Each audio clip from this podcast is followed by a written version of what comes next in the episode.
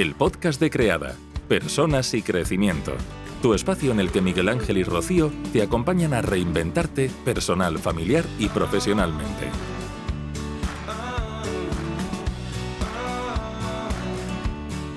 Bueno, presentarte brevemente que Inma se dedica al crecimiento personal y lo hace con su esencia, como debe ser, con esa autenticidad y, y en su esencia está muy presente el sentido del humor. A mí te descubrí hace un año con el Congreso de Menstruita y, a partir de ahí fue como, wow, se puede ser una gran profesional y, ser una misma. Y para mí aquello me, relajó y me soltó un montón en decir, venía de una creencia limitante, que es de lo que venimos hoy a hablar, muy arraigada de hay que ser seria. Si, si soy buena trabajando en lo mío, buena profesional, tengo que ser seria y dar una imagen de eso, de seriedad porque profesionalidad va de la mano de seriedad. Y el sentido del humor es para los tontos o para los que no saben. Y claro, para mí, que no me encajaba mucho y que estaba saliendo de ese cascarón, de esa creencia que me tenía tan encarcelada, para mí descubrirte fue un alivio. fue decir, wow, eh, se puede ser la repera de profesional y, la repera de ser una misma. Así que por eso, Isma, para mí era tan importante tenerte aquí, porque lo que nos dedicamos en Creada, sobre todo yo, es a acompañar a las familias, a las madres que se quieren separar, a hacerlo de una forma consciente y sobre todo libre de culpas. Y trabajo mucho desde las creencias limitantes, porque muchas veces lo que hay es una sensación de soy una mala madre o he fracasado, ya sea como madre, como mujer, como pareja. Y claro, con ese peso que yo misma sentí, yo sentí mi creencia limitante, me costado mucho llegar al proceso de la separación, por, por eso mismo. Yo digo que las creencias limitantes son la cárcel de la mente. Y el traerte hoy aquí es para ayudarnos a, desmontar desde tu experiencia, desde tu, tu, ser, tu esencia, qué son. Y vamos a ir navegando un poco por las creencias limitantes, siempre desde la, el aprender a soltar, que creo que es tan importante. Y, y en ese soltar, tú me diste una clave un día en unas publicaciones que decía, eh, era algo así como, no, te eches tanta cuenta, los días que estás así, que te haces daño a ti misma con tus palabras, con ese rumiar, no te prestes tanta atención. Y, creo que eso es muy importante. Así que bueno, pues he introducido un poco a, a Inma al tema y con eso dinos, Inma, ¿qué nos dices tú sobre las creencias limitantes? ¿Qué, ¿Qué, son? ¿Por qué nos duelen tanto y por qué no, nos aprietan tanto? Antes que nada, agradecerte, Rocío, o sea, me parecéis una pareja maravillosa, con una historia personal y profesional súper bonita. Eh, creo que hay que apoyar y confiar en, gente tan coherente como vosotros. Creo que es el nuevo estilo que está pasando, ¿no? La, la, nueva, la nueva moda, que espero que se quede para siempre, que es, pues, eso, pues que la gente, lo que estás diciendo, ¿no? Que, que partamos más de quienes somos. Yo, mi opción del sentido del humor también es muy mía, no es que todo el mundo tenga que hacer bromas ahora y hacer los vídeos de humor como hago yo, pero es verdad que sí, yo también he sufrido eso que tú dices y no podía ser quien yo era porque estaba como mal visto, ¿no? De alguna manera. Hoy en día también se nos está yendo al otro lado y hay gente que se empieza a quejar de que la dictadura de la felicidad, la dictadura de la sonrisa y bueno, y bueno chicos, sí, hay, hubo temporadas horribles como el existencialismo, donde si sonreías casi te mandaban a la guillotina y y ahora pues está más de moda la sonrisa. cada uno, depende del lado donde esté, pues lo puede sufrir más, ¿no? Eh, ahora me toca disfrutarlo a mí, en plan, hola. Creo que es muy importante. Además, no tenemos que olvidar que el existencialismo, por ejemplo, o sea, cosa de ah, ¿no? ahondar en el... no es un valor, no es un valor humano. Por ejemplo, los budistas, bueno, no solo lo tratan ellos, pero los budistas para ellos es fundamental los valores y no está ese valor. El valor, en cambio, del sentido del humor, del humor, está. Dicen incluso que los seres más iluminados tienen un gran sentido del humor. Incluso dicen que los que hay por allá en otro plano ya, si tenemos que hablar de ángeles, que yo este tema aún no lo tengo del todo, pero bueno, cuando dicen eso, dicen que también tienen sentido del humor. Yo creo que es un, un grado muy, muy evolucionado. No, no, lo digo por mí, lo digo porque es que solo trae cosas buenas. Atención, que ese sentido del humor, pues también puede ser, ¿no? Sarcástico, irónico, que eso ya, a mí ya me, creo que es una manera de salpicar de mierda, ¿no? Eh, con humor y eso tampoco creo que ayude. Entonces, esto por un lado. Has dicho algo chulo de, de esto, ¿no? De la seriedad igual a profesionalidad. Yo no me considero una gran profesional, pero me considero una gran persona. que se le ocurra como persona cada día, que cada día mi gran reto y lo que para mí va a ser es lograr el éxito, es mejorarme como persona hacia para conmigo y para con los demás, como menos merda haya entre el otro y yo, o entre mí, entre yo y, yo misma, va a ir todo mejor. Creo que, que yo abogo por más humanidad y menos profesionalismo, porque Hoy en día, no sé, puedes ir, el otro día fui a un médico, y, o sea, que es súper profesional, el mejor pediatra del planeta, y no sabes lo poco humano que fue. Eh, igualmente con un montón de profesiones, que son gente súper profesionales y la humanidad mm, se la han dejado, no sé, en, no sé en qué etapa de su vida se... Pobrecitos, no son culpables de nada porque de dónde vienen, ¿no? ¿Qué les ha pasado? Pero creo que estamos en un momento donde cada vez surge más esa necesidad de valorar el ser y no el hacer, que como dice mi profesora Inma Nogués, ser humanos. Ser humano. Desde animamos a, animo a que vean la entrevista que le hiciste, la, eh, la última entrevista que hiciste fue a ella, y imperdible, una pasada. Disfruté muchísimo, muchísimo. Y hay cosas que quiero rescatar de esa entrevista, pero vamos poco a poco porque aquí las dos nos lanzamos y nos falta tiempo. Pero sí, eh, ese ser. Yo creo que es muy importante lo que estás diciendo, Isma, porque eh, en las separaciones conscientes, que es donde yo acompaño, siempre está la duda de, pero es que el otro o es que la otra, y, y la clave está donde tú has dicho, o sea, voy a limpiar lo más que pueda de mi mierda hacia adentro porque después fuera es otra cosa, porque lo único que podemos controlar es lo que está de piel para adentro. De piel para afuera, nada. Pero cuanto más limpia, más humana, más en ese ser, en conexión con el ser esté, más fácil va a ser la vida. Sí, porque además hay una tendencia enseguida cuando mm, uno está mal, por ejemplo, y es muy fácil dar consejos, ¿no? En plan, tendrías que, no sé qué, cuál, no, pero tú, tú cómo estás, ¿no? Y lo mismo con, a nivel social. Eh, es que hay que implicarse en un montón de causas sociales y demás, que hoy en día estamos como muy para afuera, y muchas muchas de esas acciones, cuando nos vamos tan para afuera, es que no queremos ir para adentro. Y para salir afuera, creo que hay que estar muy preparado desde dentro. Para poder salir afuera, yo creo que el viaje primero va para adentro puedes salir afuera, eres libre. Yo no estoy diciendo aquí que lo hay que hacer, ni juzgando ni nada, pero planteando una idea, otra idea, otra opción de, oye, quizá voy para adentro, ¿no? Y, puedo salir tal vez con menos ira hacia afuera. Porque lo que el mundo menos necesita es más ira. No sé quién dijo, voy a meterla, ah, no, creo que era Madre Teresa, la Madre Teresa de Calcuta, dijo algo así como, no me llamen para manifestarme contra la guerra, llámenme para manifestarme por la paz, por ejemplo. Es súper es muy súper interesante esto. Entonces, creo que el gran curro, por eso me dedico a lo que me dedico, porque para mí fue la leche cuando descubrí, mirando redes, a Eduard Punset, que la neuroplasticidad, que podía cambiar, que todo, ¿no? Y era como que, ¿en serio puedo mejorarme? En serio no me tengo que quedar con estas taras de por vida. Es, eso es lo, mejor, que podemos ir creciendo y podemos ir creándonos a nosotras mismas. Creada tiene mucho de eso, de me creo yo a mí misma. ¿Cómo? A como yo quiera, en ese redescubrimiento, porque claro, como me recuerda mucho, tengo la imagen, como la he visto hace poco en la entrevista a, a Irma Nogués, la imagen de, ¿la tienes por ahí? esa, esa. la tengo en mi mente.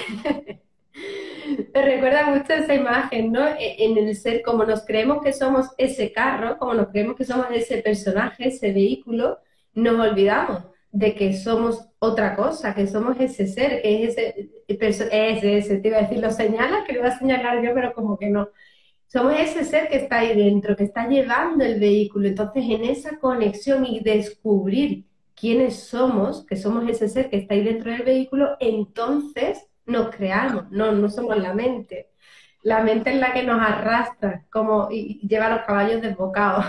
Como decir la nos lleva a la cuneta muchas veces, esa mente. Y estas son las emociones y es el cuerpo, ¿no? Como has dicho, y este, bueno, ahí está Krishna, pero en realidad sería el, ¿no? la mente, el, el conductor, y nos olvidamos de este. Y vamos así.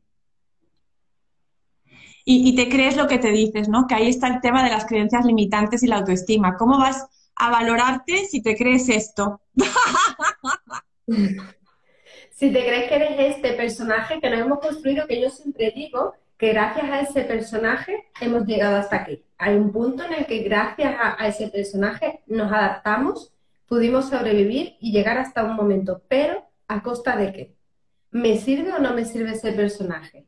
¿Me, puedo andar, como tú decías, ¿no? Esa neuroplasticidad cerebral viene a regalarnos las posibilidades de, mutar y evolucionar. Total. Y es, es que además yo creo que es como un gran actor. Un gran actor es aquel que no se encasilla. El actor que se encasilla es que ha sonado, porque la, ha sonado, solo lo van a llamar para un tipo de cosas y siempre va a ser el mismo personaje yo un poco lo siento y hacia ahí quiero algún momento de mi vida llevar, llevar Living Choco lo quiero llevar más al teatro, porque en mis sesiones yo uso el teatro, vamos, que ni te cuento. Y hay que recuperar esa idea de que nos hemos creído que somos el personaje, que es lo que tú decías, el que nos ha permitido, ¿no? Pues si en tu casa pasaba una cosa, pasaba la otra, y tú te has hecho así como la buenecilla para ir sobreviviendo, ¿vale? Vale, te ha servido, pero luego te quedas ahí con el mismo papel y solo te llaman para lo mismo. Y si actúas diferente alguna vez te dicen, uy, qué mala actriz. y tú te crees que solo vales para eso, para ser ese personajillo. Claro, eso es una limitación brutal. El alma ha venido a, experimentar y va y se queda con eso. Eso es un dolor.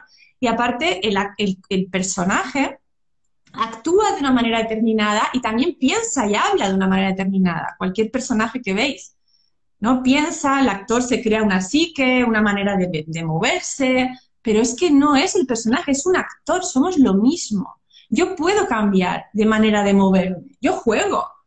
Aquí estoy así muy, muy aguda y tal, pero cuando yo siempre lo digo, cuando quedo con mi pareja en una cena romántica, ni penséis que, que sea yo juego juego con mi postura, con mi pelo, con mi voz. Hombre, es otro contexto, es otra, es otra obra. Cuando estoy con mi hijo, ¿no? Estamos diferentes. Es permitirnos, permitirnos desde cambiar los pensamientos y cuestionarlos, a cuestionar nuestra postura corporal, a cuestionar todo. Que hoy en día es que lo que está pasando es que no queremos cuestionarnos casi nada, que nos digan qué hay que hacer, que nos digan qué hay que pensar, que me digan ¿Qué tengo que hacer? Que me digan quién soy, que me reafirmen. Buf. Y ahí llega la crisis de los 40 en las mujeres, los 50 en los hombres, que Jung decía que no era la crisis de la personalidad, o sea, era la crisis del alma. Es este diciendo, apártate que vengo. Y si no me dejas decir a dónde voy, es que voy a petarlo todo, voy a petarlo todo. Y es lo que nos pasa. Pero anda que no joroba, porque estamos ahí súper, ahí en la mente. Pienso, luego existo. Mentira, como una catedral. Esto lo dijo el, Descartes este de los cojoncillos, que era muy majo él, pero a partir de ahí se lió todo. No, tú piensas cosas rarísimas. Rocío, ¿tú no piensas cosas raras? Y muy dañinas. y si, van conmigo, no vean la caña que me doy. Y, eso es terrible, claro que sí. y de hecho, yo digo que las personas, creo que todas, su peor enemiga somos nosotras mismas. Por toda la, exigencia con la que nos hablamos muchas veces cuando venimos en, ese robot, en esa inercia, hasta que paramos y decimos, eh, espera, ¿quién es esta voz?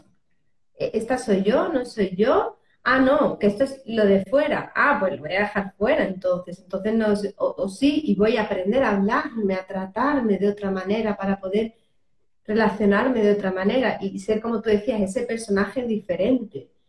Sí, pero pienso cosas muy. No Por eso digo que te ayudaste mucho. Si no paramos esto, si, si no paramos, este está así, el otro está así, el carro está así y el alma no puede hablar. Si no paramos, nos seguimos. Por eso la meditación es la leche, por mucho que pensemos que es una moda, que sí, está de moda, bienvenida sea, hija mía, que en el mundo occidental lleva ya desde los 70, 60, 70, pues imagínate cuánto tiempo lleva y aún nos cuesta, porque creemos que es una moda. Bueno, podía ser una moda en la época de nuestros padres, porque no era tan imprescindible, pero hoy, con tanto input externo, nos hemos convertido en lo que le decía una clienta esta mañana, somos els capgrossos, los gigantes, ¿viste? Porque está todo acá, todo en la mente. nos estamos convirtiendo en extraterrestres. ¿Viste los extraterrestres que tienen la cabeza enorme y el cuerpo así? Esto es lo que nos va a pasar. Nos va a pasar, estamos aquí un huevo y nos creemos que somos esos pensamientos, que no son más que archivos es un mono, como dice la mente egoica. Los budistas también lo dicen, la mente de mono. Ese mono que lo que quiere es el ego, vamos a decir, que lo que quiere, lo que tú has dicho, es protegernos.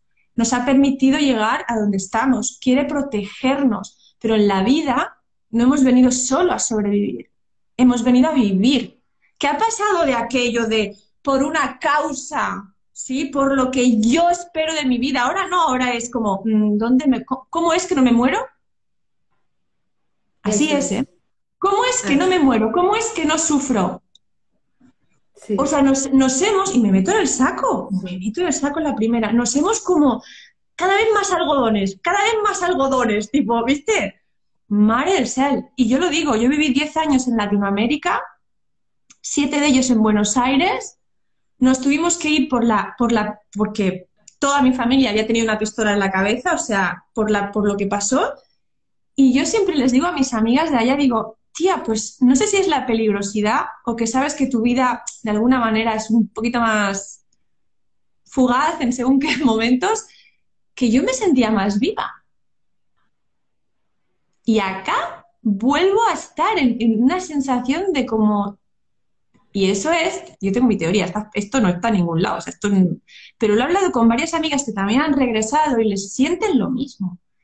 Hay algo de, en esa, que no me muevan nada, en ese confort que nos, que es un engaño, es como, sí, sobrevivimos, pero ¿a qué precio? Exacto. Dejamos de vivir.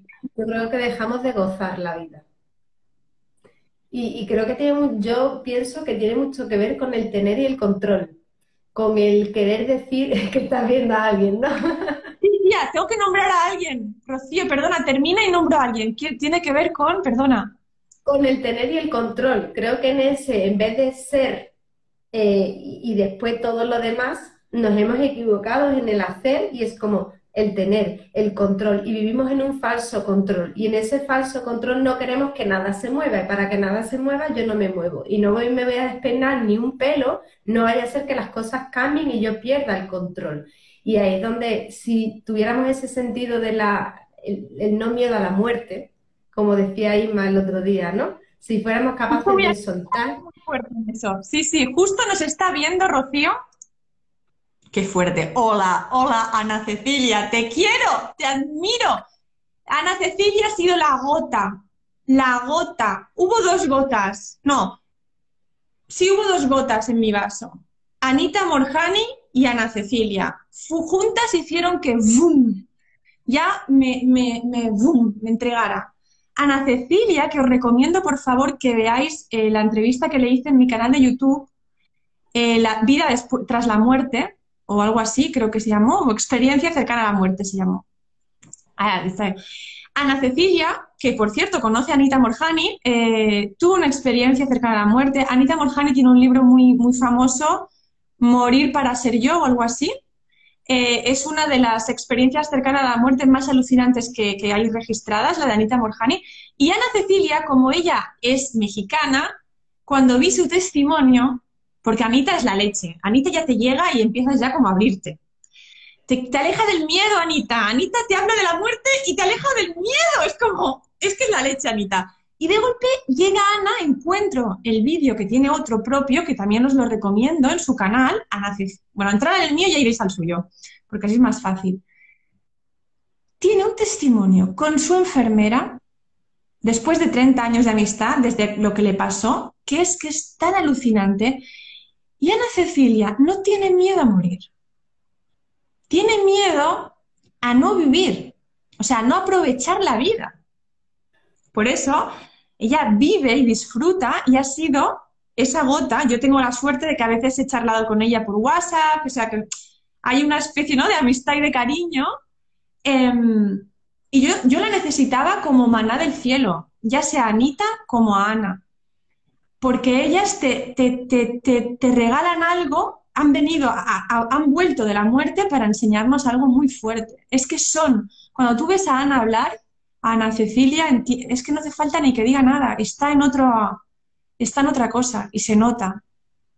Se nota. Le echaré un vistazo, le echaré un vistazo porque creo que ahí está la clave, perder el miedo a la muerte, para poder así acoger la vida en su plenitud, eh, sin miedo a, ese descontrol que es falso, porque no controlamos nada. Mira, hoy justo también la misma chica de esta mañana, que es que ha sido muy divertida la sesión, recién la primera sesión, ¿eh? no la conocía, pero me ha encantado, y me dice, ¿cómo ha sido? Espera. Ah, vale, dice, no, pero es que si, si, si, no sé, si no hago esto, entonces no sé qué, todo era catastrófico sus planes, ¿vale? Y le digo, un momento, que Dios te va a hablar, Dios o la divina providencia, como lo quieras llamar, y le hago, hola. te tengo una noticia. Eh, nada de lo que estás planeando, o sea, no tienes el control, lo tengo yo. ¿No? Entonces le planeaba un plan súper bonito. Y yo tengo pensado que el año que viene te vas a ir a Cuba, vas a encontrar no sé súper bonito. Digo, ¿cómo te suena esto? Hola, qué guay. Pues listo. Lo único que podemos hacer es no, al menos no complicarle a la divina providencia el asunto y mandar vibra buena para que si nos pille, que nos pille ahí con, con ganas. ¿Dónde está el cubano? Totalmente. ¿Y qué papel juega la autoestima en todo esto, Isma? ¿Por qué, papel juega algunas personas? Porque algunas se quedan con, tan arraigadas a las creencias limitantes, esa cárcel que puede ser la mente, y a otras les es más fácil. ¿Tiene que ver, según tu punto de vista, la autoestima o no? Hombre, es que yo creo que la autoestima, para empezar, valorarse, porque la autoestima está muy relacionada con lo físico, con, los objetivos, con lo físico, es como, mm, si soy muy exitosa en el trabajo es que tengo buena autoestima, ¿sabes? Si, no, si cobro mucho y sé ponerme un precio es que tengo buena autoestima yo, ¿eh? O sea, no, para mí personalmente, porque anda que no hay bibliografía al respecto y gente que opina una cosa y gente otra, yo la veo como, como una globalidad. Mira, yo veo muy claro una cosa, a que tú a tu hijo lo quieres aunque se porte mal, aunque sea feillo, pero feillo, feillo, feillo, aquello que dices, no hay con qué darle, es que se ve que es feillo, yo déjame que yo nunca veo a nadie feo, pero bueno, hay gente que puede llegar a verlo. A que tú lo hagas igual, eso, eso es valorar y apreciar realmente a alguien por lo que es. Igual que una flor. Además, me está flipando a cumplir años porque estoy cada vez más floripunda, estoy como flipando con las plantas. Rosana, Rosana que está ahí también escribiendo, que me dice que me tengo que leer un libro. Rosana es un ángel, ¿eh? de verdad. Un ángel de verdad. prueba del cielo, de un sí, ya lo que también tengo lo tengo, Rosana, pero no me llegó como Ana Cecilia y Anita. Este, ahora las flores, digo, como el, trabajo consiste, o, el trabajo no, el viaje consiste en apreciar nuestra divinidad, ya sea la nuestra como la de todo lo demás. Y yo creo que la gente que envejece bien es aquella gente que ves que se flipa, o sea, que está con la plantita mirando el rayo de sol, o los niños también les pasa. Y luego en medio algún, pues nos perdemos, hay algunos iluminados que toda la vida aprecian todo, al otro, a sí mismo, pero la mayoría no.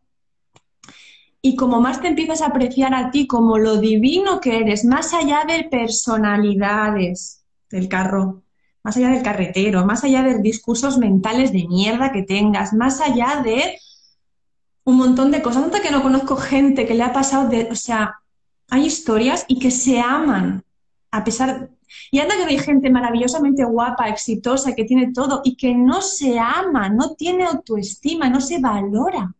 ¿Por qué?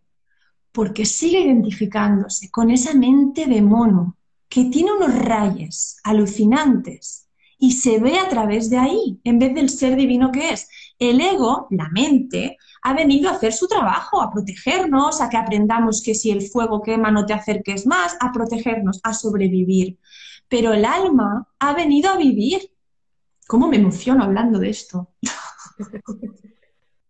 Sigue, sigue, nos encanta escucharte. Como si agarráramos así, carrerilla. Salgo volando. Y entonces, desde arriba. Este va, ahora se me ido la olla. Quiero decir que no creo que sea posible tener buena autoestima, apreciarse y valorarse como el todo completo que eres si sigues identificándote con tus pensamientos. Creo que es prácticamente imposible. Por eso cuando vemos a monjas, hay un capítulo buenísimo en Chef's Table, en Netflix, de una monje budista mira mi ojo. O sea, esa mujer, yo voy por la casa y de golpe cierro los ojos, te lo juro, voy a hacer algo y de golpe me veo, la cara de ella. Digo, esta mujer es especial. Dicen en el capítulo que tiene un grado de muy elevado. O sea, no es una monje normal, es una monje que está en una vibración muy elevada. Y creo que es verdad, porque se me aparece su cara. Así que os invito a que veáis el capítulo, que no me acuerdo bien, pero es que lo vais a ver porque la imagen es como de una, un monje, una monja, es que es una mujer, meditando así y un lugar como de ensueño. No sé qué volumen es, pero esto es obligatorio verlo, porque esa mujer habla exactamente de eso. Habla de trascender el ego, trascender las envidias, trascender los rayes, trascender todo lo que es identificarte con la mente e ir más allá es una monja elevada. No nos comparemos tampoco, no agarremos y caigamos en la trampa de no, buenamente como podemos, pues hacemos, mira, a mí pues me ayuda mucho a, a, yo en realidad no veo mucho nada cuando hago cosas, no veo una serie, no veo, ¿vale? Pero últimamente sí que me estaba poniendo alguna serie o algo mientras cocinaba, por ejemplo, una vez al día. Pues ahora me ha vuelto a recuperar, no, si corto la zanahoria, corto la zanahoria. Gracias a esta mujer he vuelto a cortar de verdad la zanahoria. O si estoy tendiendo la ropa, tiendo la ropa. Porque atención, os traigo la bomba, que ya se sabe, pero la vamos a decir tipo con... con redoble. Noticia de última hora. El coleta... Bueno, no, eso no. Noticia de última hora atención, la atención, digo coletas no por nada despectivo, es que no me sé los nombres de los políticos en general, te diría de otra manera, ¿eh? no, no es nada. Noticia de última hora.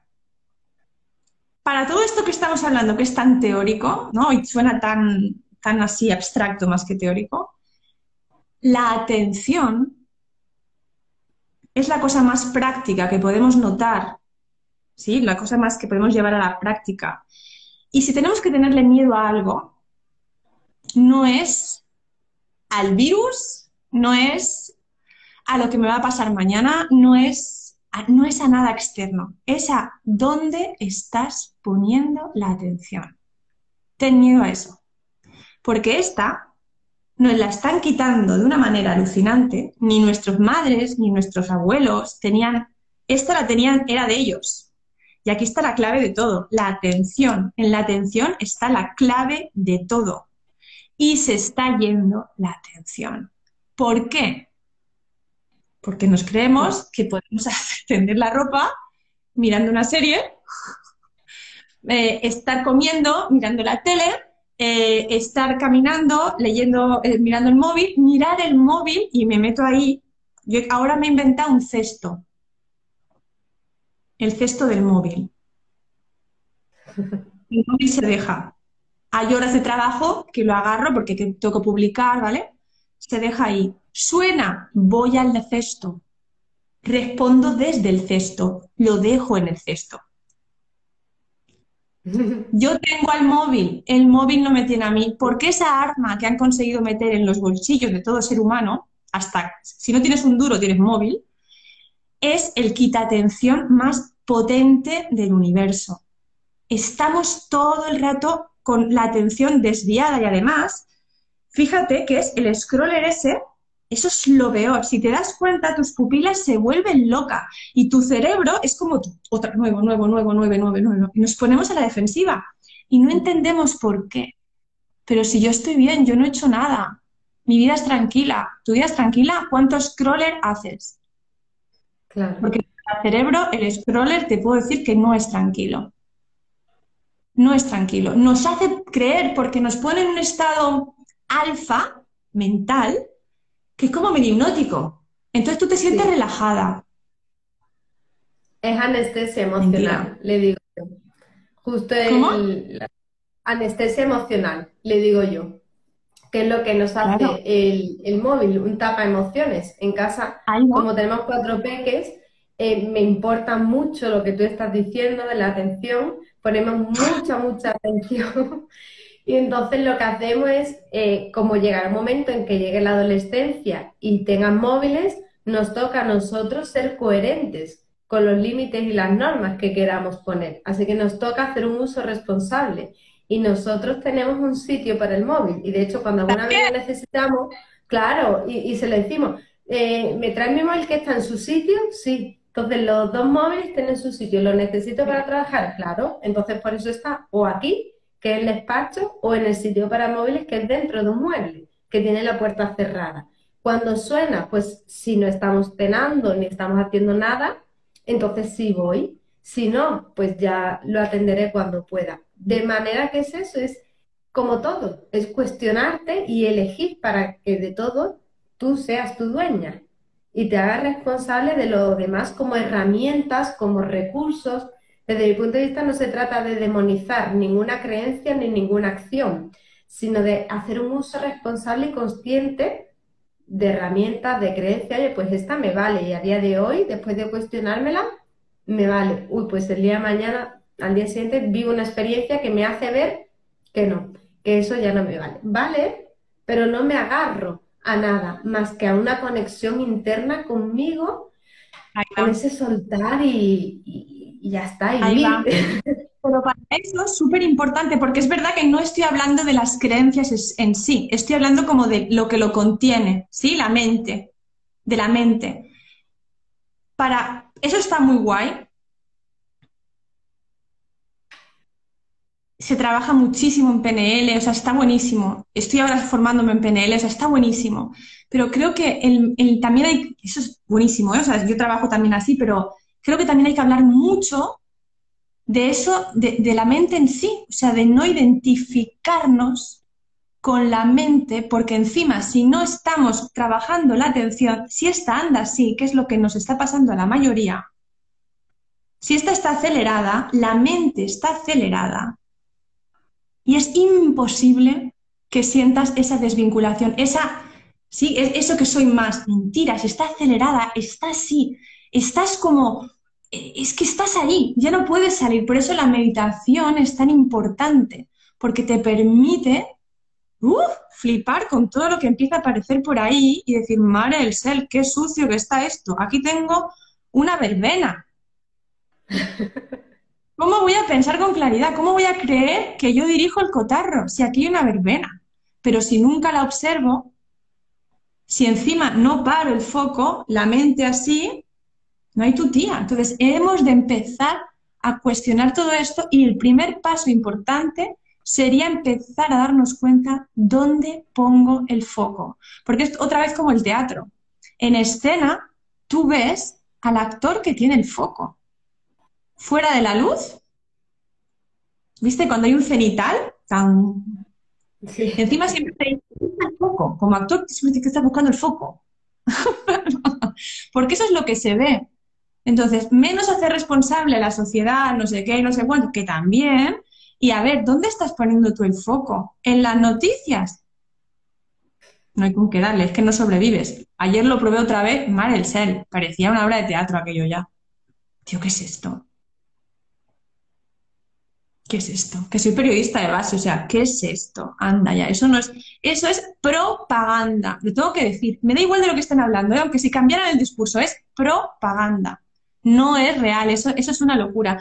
Entonces, si yo estoy todo el rato con mi foco ahí, o si estoy todo el rato con mi foco en, no sé, en la lo guapa que está no sé quién, o estoy todo el rato con mi foco, ¿dónde estoy? ¿Dónde, ¿Dónde va? ¿No? Donde pongo el ojo, pongo la bala, punto. Totalmente. No me aunque no es directamente el tema, pero has dicho una cosa y yo no me la puedo callar, no me la quiero callar, que es que has dicho de, los medios, ¿no? Porque además me parece muy importante que, no lo pasemos por alto. Yo también periodista y, de hecho también por eso fue uno de los motivos por los que dejé de ejercer, uno de ellos. Y, es que, mm, cuidado, cuidado con, lo que ingerimos, porque estamos muy cada vez más y, es genial en esa alimentación consciente, en cuidar el alimento, pero no solo el alimento del sistema digestivo, hay que cuidar el alimento de la mente, el alimento del alma, ¿qué le damos? Precisamente porque además, ni, has dicho tú, bueno, aunque cambiaran el discurso, seguiría siendo propaganda. Ay, pero es que ni siquiera quienes hacen esa propaganda, ni siquiera ellos son libres. Ellos hacen la propaganda que desde otro lado, quienes controlan y quienes ponen el dinero, les dicen. Entonces, como, wow. Eh, hay Yo que... haría si supiera de dónde vienen las noticias. Como periodista, no sé, uno se debe imaginar que como periodista sales ahí a buscar la noticia. ¡Mentira! Hay un, hay un, la agencia F y la agencia no sé qué, y tú vas y lees las cosas que te salen del ordenador, ¿no? Antes era el fax, ahora ya es los mails, ¿no? Calculo. Sí, sí. Ah. Ya está. Y no hay contraste ni nada. Entonces, bueno, sí me parece. No hay contraste, eso es súper importante. No hay contraste. Ninguno. Y, cuando sí hay. Sí hay mucha censura, según la editorial de cada medio. Eso sí lo hay. Me caga, yo también lo he vivido. Claro, vamos a, cuestionarlo para, y vamos a, preguntarnos, pues eso, ¿dónde? ¿Dónde la estoy poniendo? ¿Para qué? Para recuperar mi centro, para conectar con mi ser, para poder hacer e, e, esa disertación, ¿no? De, qué es mi mente, qué es mi ser, qué si me hace bien, qué no me hace bien. Y bueno, no me lo podía callar, porque el, tema que yo a veces, a veces se confunde. Yo solo digo una cosa, cuando tú veas que todos los medios de comunicación tienen un discurso único, sospecha. Tú, tía, cojón, que no puede ser. Aparte es graciosísimo. Yo te lo prometo, pero eh, ayer, es que yo no la veo, pero ayer estaba mi hermana, bueno, mi hermana ve un poquito más la tele y tal, y me sale Piqueras, que no lo había visto yo, no sé, en 15 años. Y yo, ¡ah!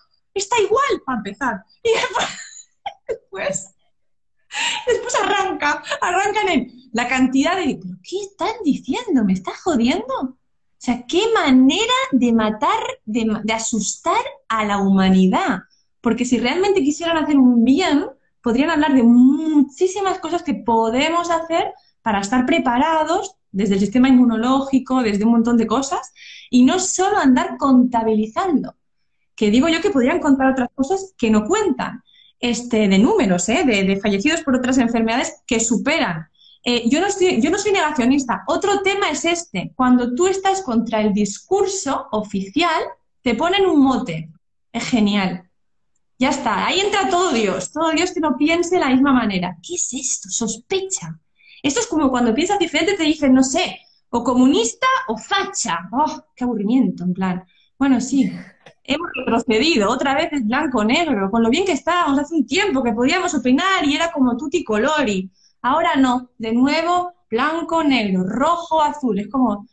Y esto es, era muy bueno, porque ahora que han suspendido la AstraZeneca esta, yo me daba ganas de gritar, ¡negacionistas!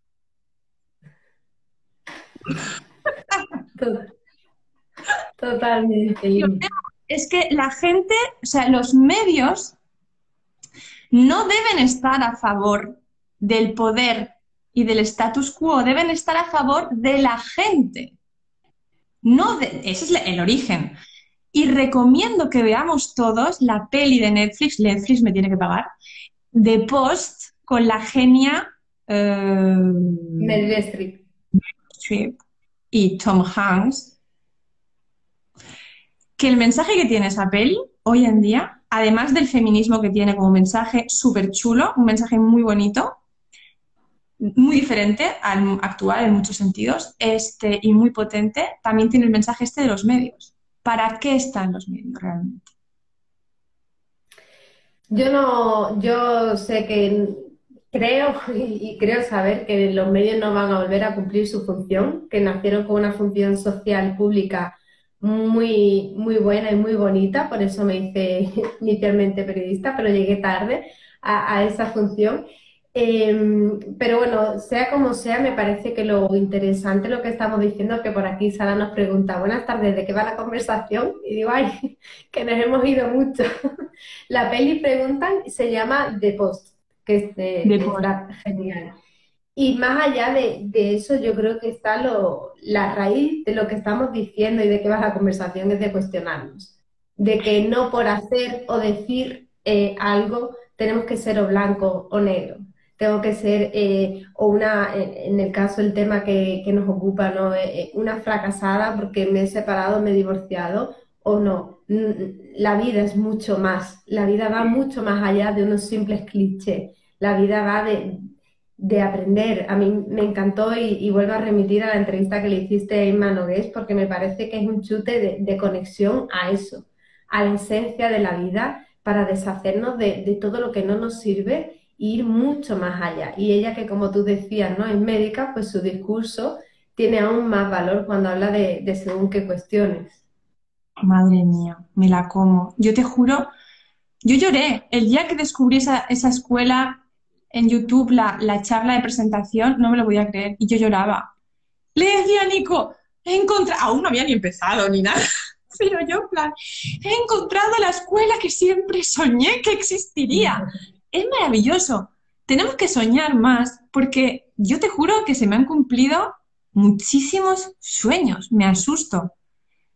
Claro, para soñar hemos de dejar al mono comiendo una banana un rato, porque si no le pasa como a la clienta que te decía, que empieza a hacer desde el mono, desde los archivos de mierda de mi pasado, te empieza a contar un sueño de porondonga. No, no, no. Olvido. se me va la olla.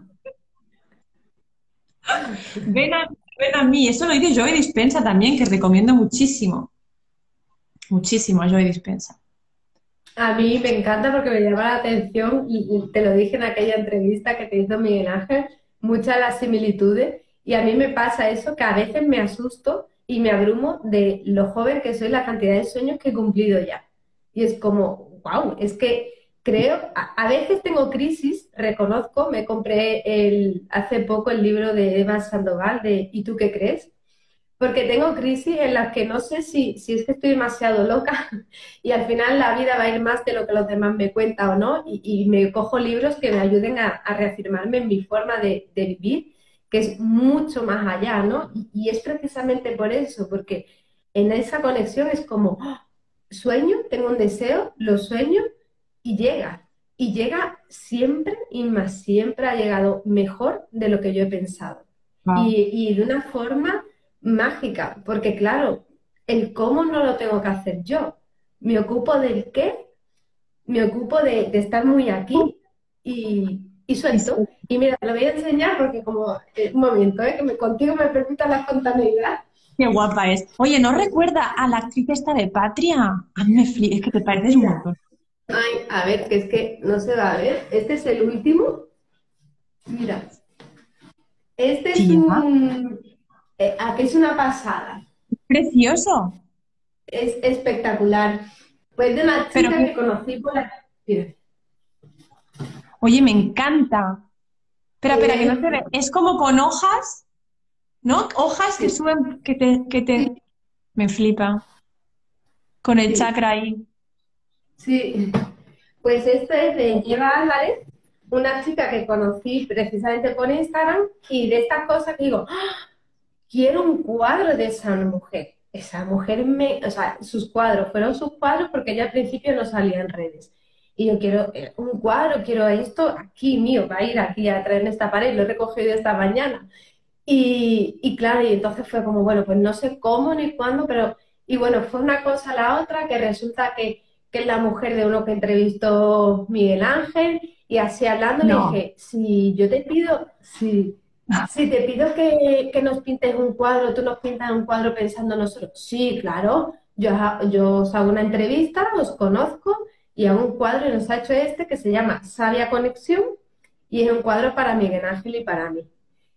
Que yo hoy lo miraba y decía, pero tía, otra vez, otra vez que piensas algo como, wow, quiero eso, y ya, ya lo tienes, es como, y ahí me sirve para reafirmarme, ¿no? Decir, ves, suelta, suelta, que, que, este pelado viene a eso, ¿no? En esa pequeña crisis que te he dicho, me compré el libro, me peleé, que fue como, suelta ya el control y que, que no es real, que es muy falso, suéltalo y deja que la vida suceda. Y tú, me decía yo a mí, disfruta. Ese es mi mensaje. Y ese es mi aprendizaje de, soltar y, disfrutar.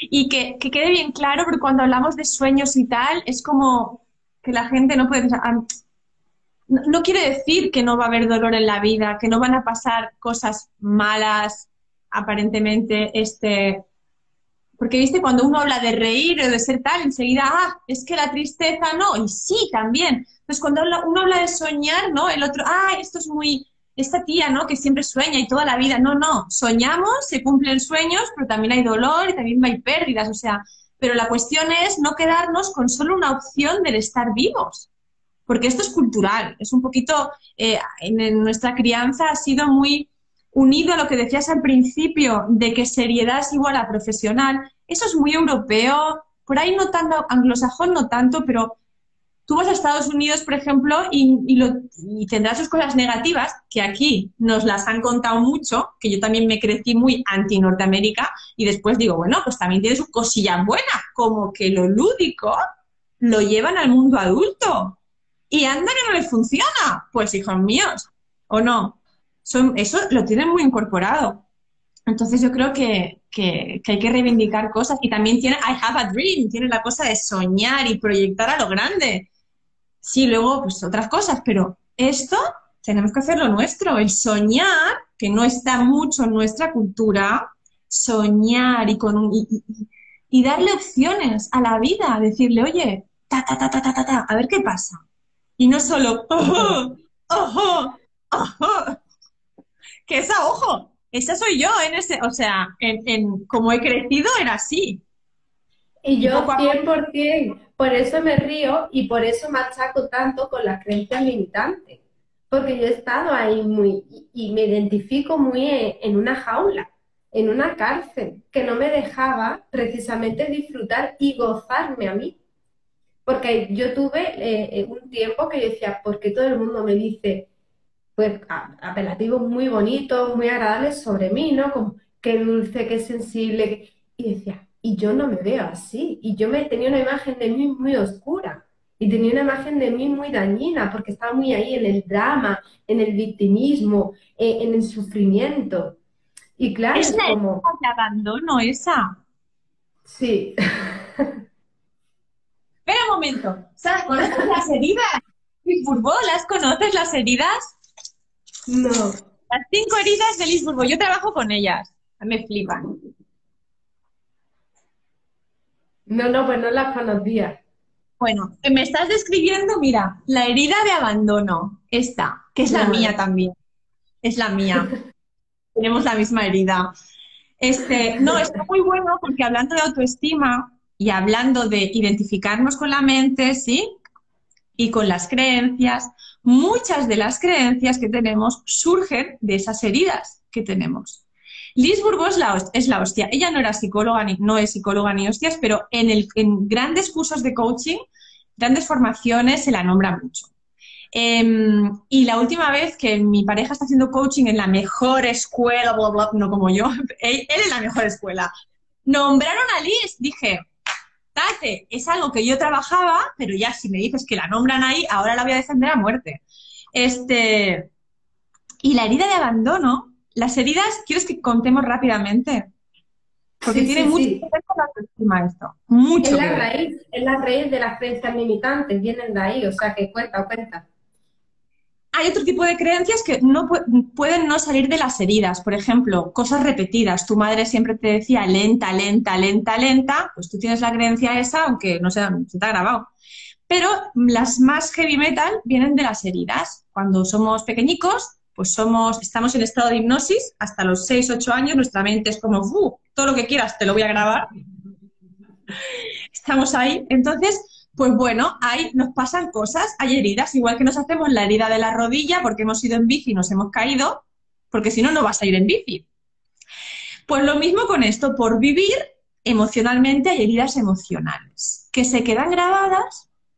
Entonces, el ego lo que hace, la mente egoica, hace mierda, mierda, una herida. Al ego no le gusta nada eso de que le vea vulnerable.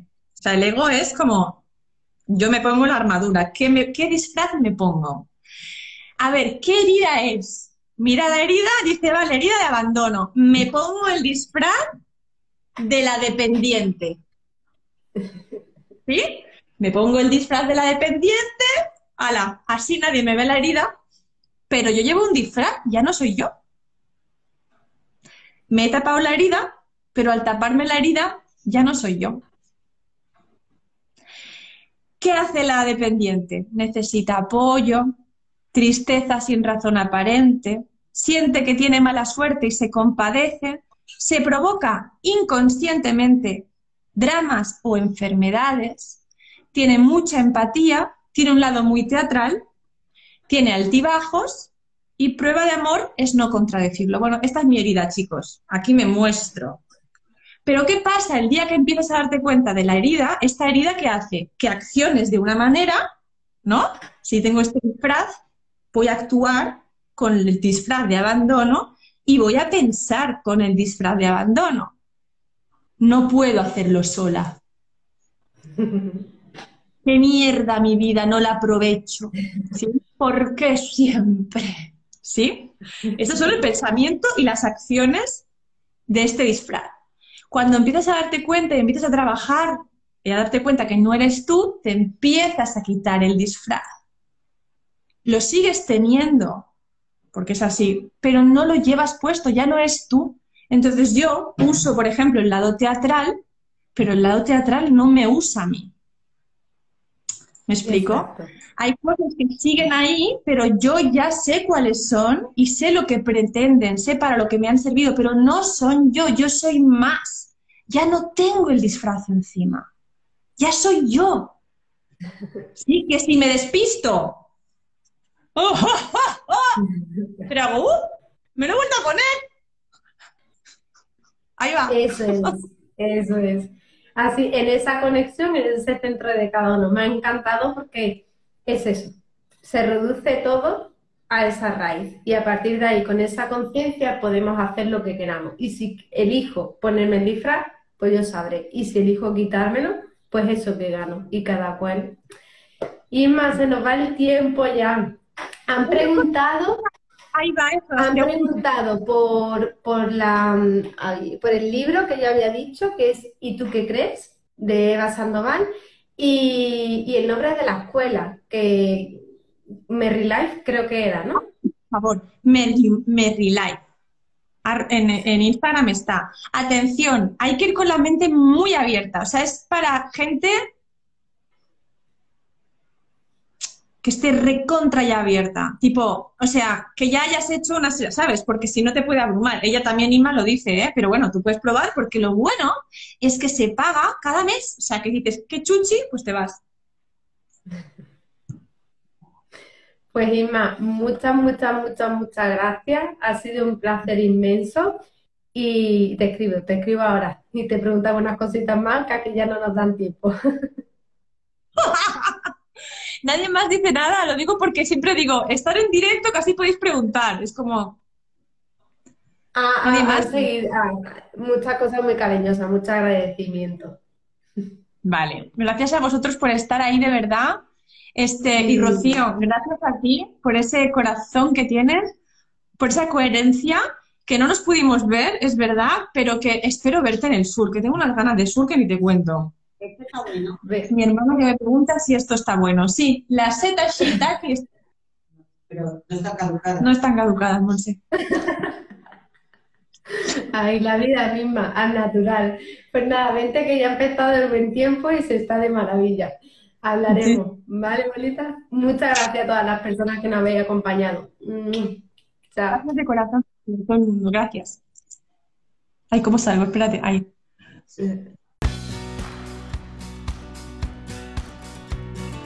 Y hasta aquí el episodio de hoy.